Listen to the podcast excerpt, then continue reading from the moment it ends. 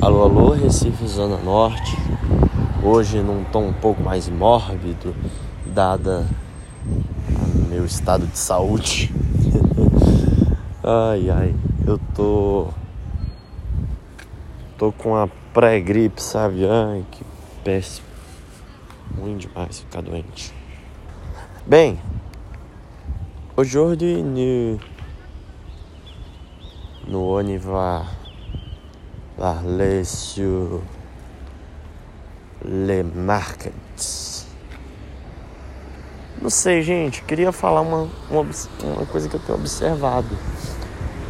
Ambos os protagonistas do debate político no Brasil hoje, vocês sabem quem são, né? Os principais concorrentes aí a, a uma cadeira no, na chefia do executivo. A gente amarrado no calço tá caindo. Pera aí, não vai embora do podcast. Eu tô, tô só amarrando minha calça, a gente já volta. Pera aí. Segura um pouquinho. Só um pouquinho, por favor. Obrigado por não ter ido embora. Então, gente, vocês estão percebendo? Quem segue os dois percebe. Na verdade, o Lula já não é de hoje. Tentando ter uma linguagem menos cringe tentando ter essa habilidade que o Bolsonaro tem assim muito bem desenvolvida, que é se adaptar a essa linguagem das redes sociais, se adaptar à linguagem dos jovens.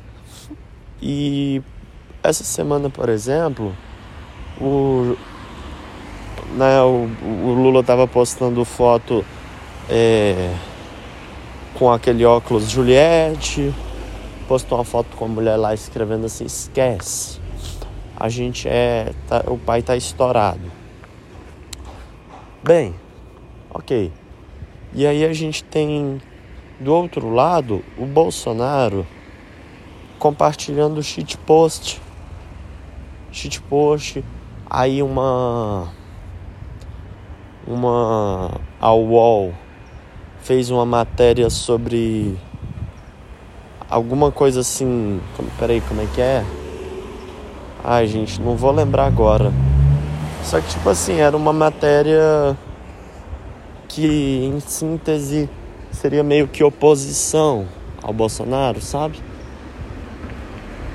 E aí ele pega e responde a matéria assim, retuitando. Não. E com aquele joinha bem de tiozão mesmo, sabe? É, qual mais? Teve algum outro Twitter também assim que foi. Foi hilário. É, é hilário, assim. Se não fosse um presidente, seria muito engraçado. Ah, da, da escola de samba lá que, que fez ele tomando vacina e virando jacaré. Aí ele vai e responde: a apresentação foi péssima. Parabéns, algo nesse sentido, sabe? Efeitos especiais, não sei o que. E realmente ele é muito habilidoso com essa linguagem, ao passo que foram as redes sociais, especialmente o WhatsApp, né, que elegeram ele. Ele não fez uma campanha assim milionária, quer dizer, milionária provavelmente deve ter sido, mas sei lá, bilionária. Enfim, eu lembro que o o quanto ele gastou de campanha foi um valor bem menos exorbitante em comparação aos seus concorrentes.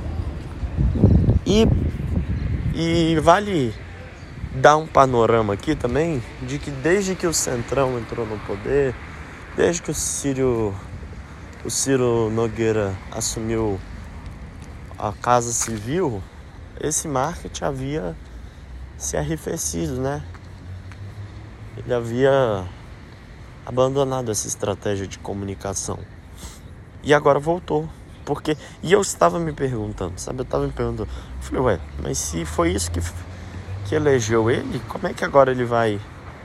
Ele vai sair do jornal? Ele precisa estar no jornal todo dia. E aí é um dilema muito grande, porque o Trump, né, um, um fenômeno muito parecido com o Brasil, foi um cara que governou pelo Twitter.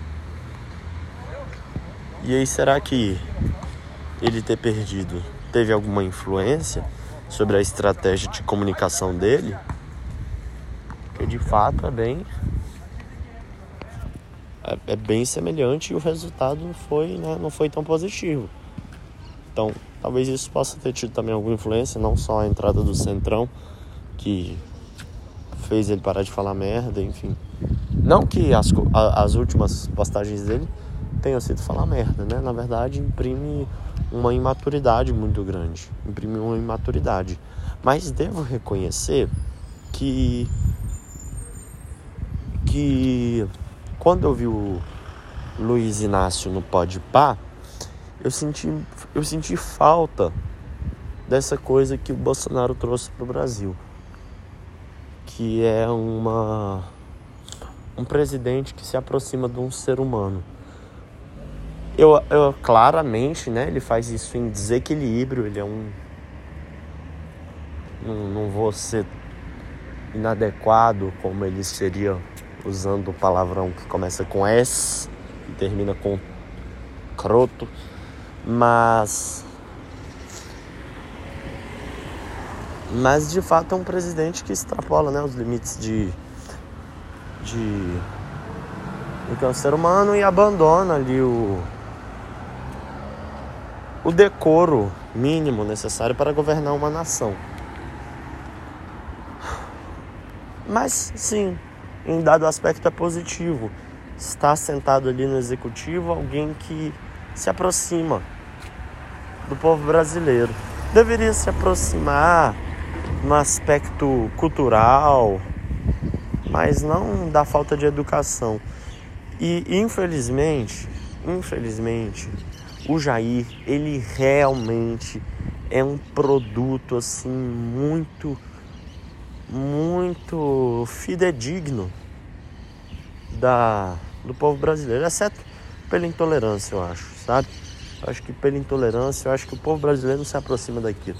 É óbvio que no, no discurso, povo brasileiro tem falas preconceituosas, mas não são não são pessoas intolerantes, não mesmo. O povo brasileiro definitivamente não podemos falar isso. Eu posso discorrer mais a respeito em outro momento. Então, ainda falando sobre o marketing deles, né, e sobre essa comunicação. Aliás, eu trabalho com marketing, pessoal. Se você quiser me contratar, entra lá, arroba. Hum,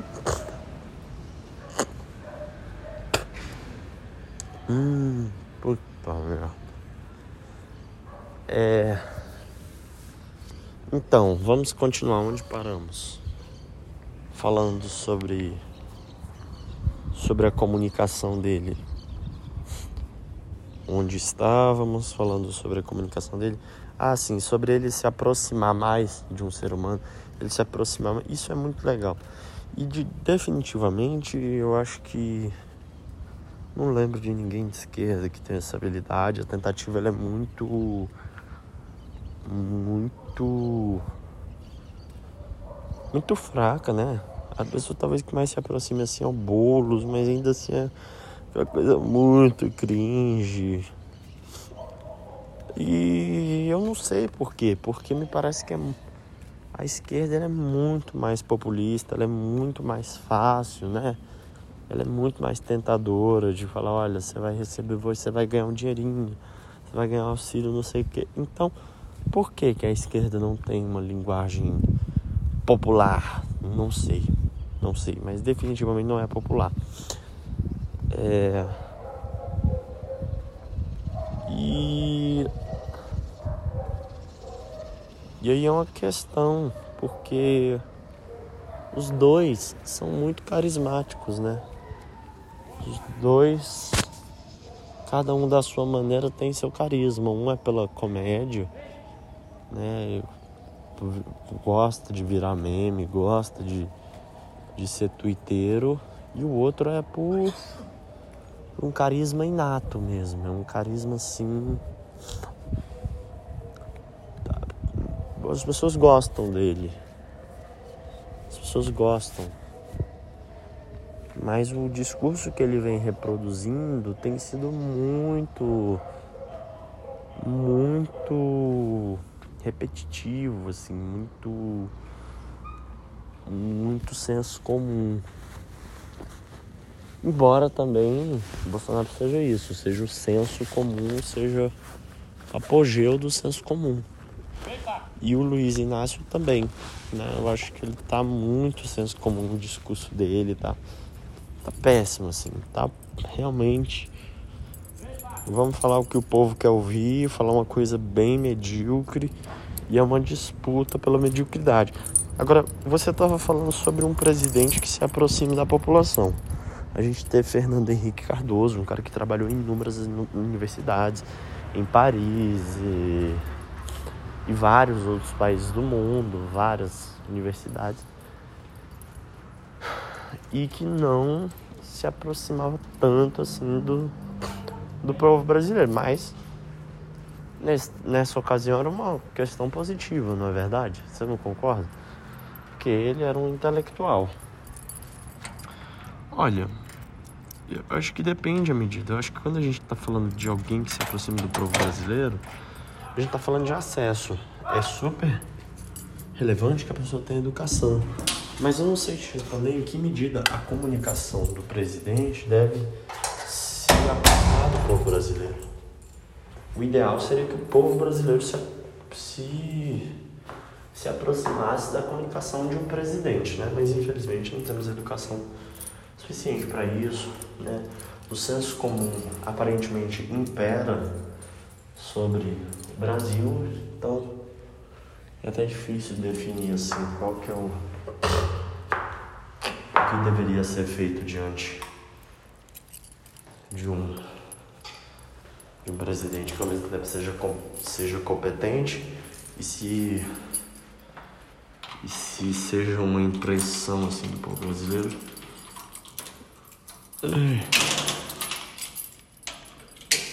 Porque não sei como alguém pode com tanto orgulho dizer que foi o único presidente que não, não fez faculdade. Ora, isso não deveria ser motivo de se vangloriar, né?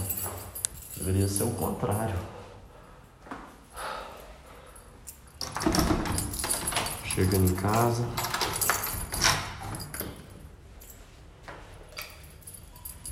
Esse escadinho é um saco.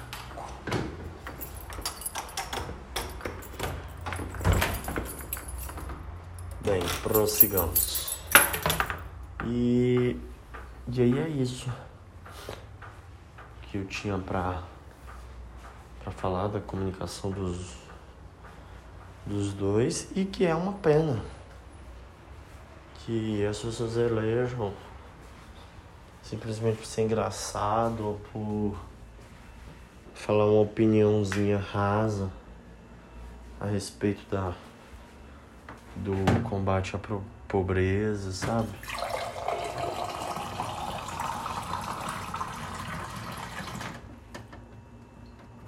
E acho que a gente pode terminar nosso papo aqui. Meu Deus, 13 minutos. Isso é um sinal.